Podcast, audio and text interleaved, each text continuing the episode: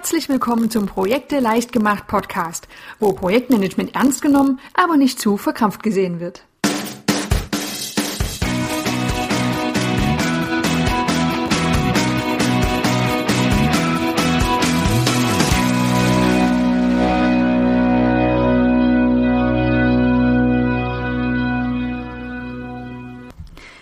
Hallo und herzlich willkommen zur aktuellen Folge des Projekte Leicht gemacht Podcasts.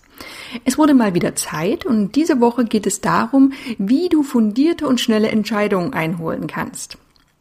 Du kennst es ja sicher auch. Du bist vielleicht Projektleiter und kommst an einer bestimmten Stelle einfach nicht weiter und dein Chef, Vorgesetzter, der entscheidet einfach nicht. Im Lenkungskreis, da bekommst du vielleicht auch nicht sofort die Entscheidung, die du für ein Weiterkommen in deinem Projekt benötigst. Oder auch andersherum, deine Mitarbeiter fordern vielleicht ständig Entscheidungen von dir ein, ohne dir nähere Informationen zukommen zu lassen. Das kann wirklich ein Projekt sehr stark behindern und ist auch irgendwo frustrierend, weil man ja immer dieses Gefühl hat, dass man einfach nicht vorankommt. Oder auch, dass man sich viel zu lange mit Entscheidungen herumschlägt, ohne dass sie schnell getroffen werden.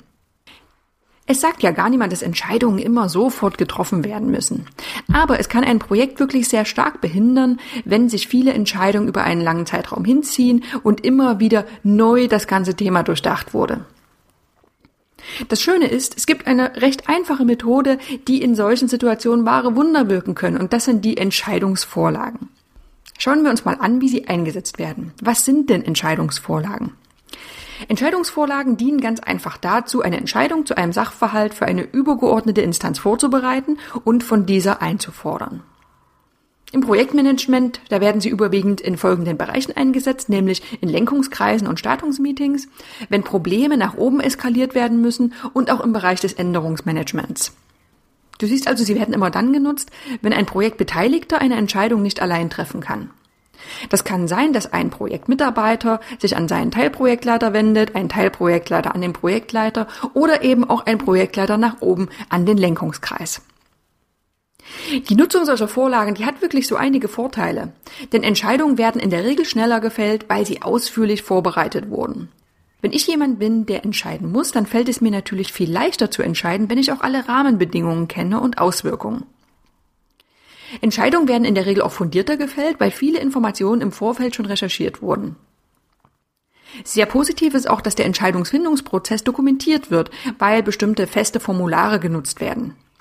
Und dann auch noch ein ganz netter Vorteil, manche Fragen erledigen sich durch die intensive Vorbereitung bereits von selbst. Wenn sich ein Projektbeteiligter schon intensiv mit einem Thema auseinandersetzt und Alternativen gegenüberstellt, dann kommt er oft schon ganz allein auf die Lösung und muss die Entscheidung gar nicht mehr nach oben eskalieren.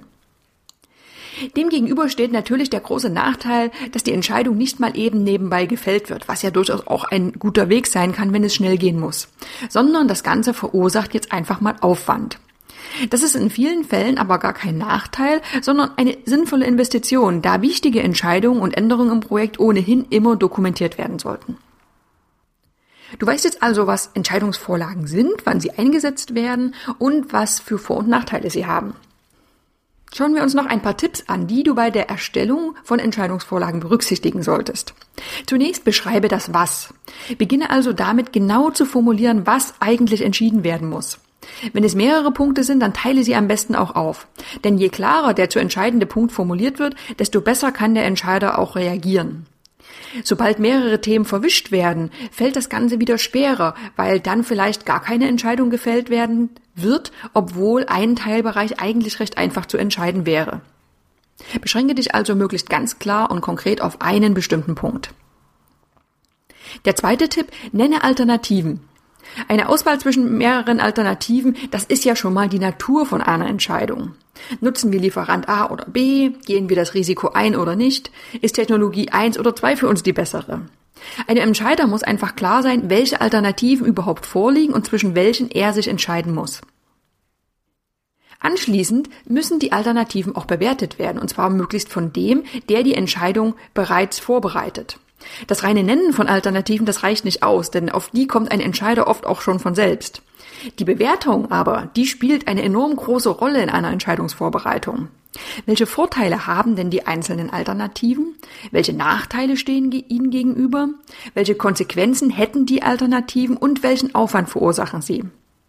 Bei komplexen Entscheidungen bietet es sich an, schon zu Beginn Entscheidungskriterien festzulegen, anhand derer die Alternativen bewertet werden, zum Beispiel Aufwand oder Risiko. Ja, und dann vielleicht einer der wichtigsten Punkte. Gib eine Empfehlung ab. Versetze dich einfach mal in die Rolle des Entscheiders. Wie würdest du denn entscheiden? Und vor allem, warum würdest du so entscheiden? Besonders wenn du eine der Alternativen bevorzugen würdest, ist das auch eine echte Chance, diese Alternative gut zu begründen. Gehe in diesem Punkt vor allem auf die Vorteile ein und nenne Konsequenzen, wenn diese Variante gewählt werden würde. Und der letzte Tipp, nenne einen Termin. Gib nochmal ganz konkret an, bis wann eine Entscheidung gefällt sein muss, um das Projekt nicht zu verzögern. Und gib am besten auch noch an, welche Konsequenzen eine nicht termingerechte Entscheidung hätte. Denn das kann langsamen Entscheidern durchaus Beine machen und sichert auch deine Position ab. Denn du hast genau formuliert, bis wann eine Entscheidung nötig ist und was passiert, wenn sie eben nicht kommt. Zusammengefasst, Entscheidungsvorlagen, die unterstützen ganz stark eine fundierte und zügige Entscheidungsfindung. Entscheidungen werden gut vorbereitet und auch dokumentiert und das kann für ein Projekt nur gut sein. Im Blog von Projekte leicht gemacht findest du auch noch eine kostenlose Vorlage, die du für deine Entscheidungsvorbereitung nutzen kannst oder die du an deine Projektmitarbeiter verteilen kannst, wenn du regelmäßig vor Entscheidungen gestellt wirst, die nicht fundiert vorbereitet wurden. Wenn du noch nie mit Entscheidungsvorlagen gearbeitet hast, dann probier es einfach aus und berichte mir anschließend, wie das Ganze für dich funktioniert hat. Ich hoffe, du mochtest diesen Beitrag. Ich freue mich sehr, dass du zugehört hast, dass du mir deine Zeit geschenkt hast und wir hören uns dann beim nächsten Mal wieder. Ich freue mich immer über Kommentare und Anregungen, die du an andrea.projekteleichtgemacht.de schicken kannst. Viele weitere Informationen, nützliche Tipps und Vorlagen findest du unter www.projekteleichtgemacht.de.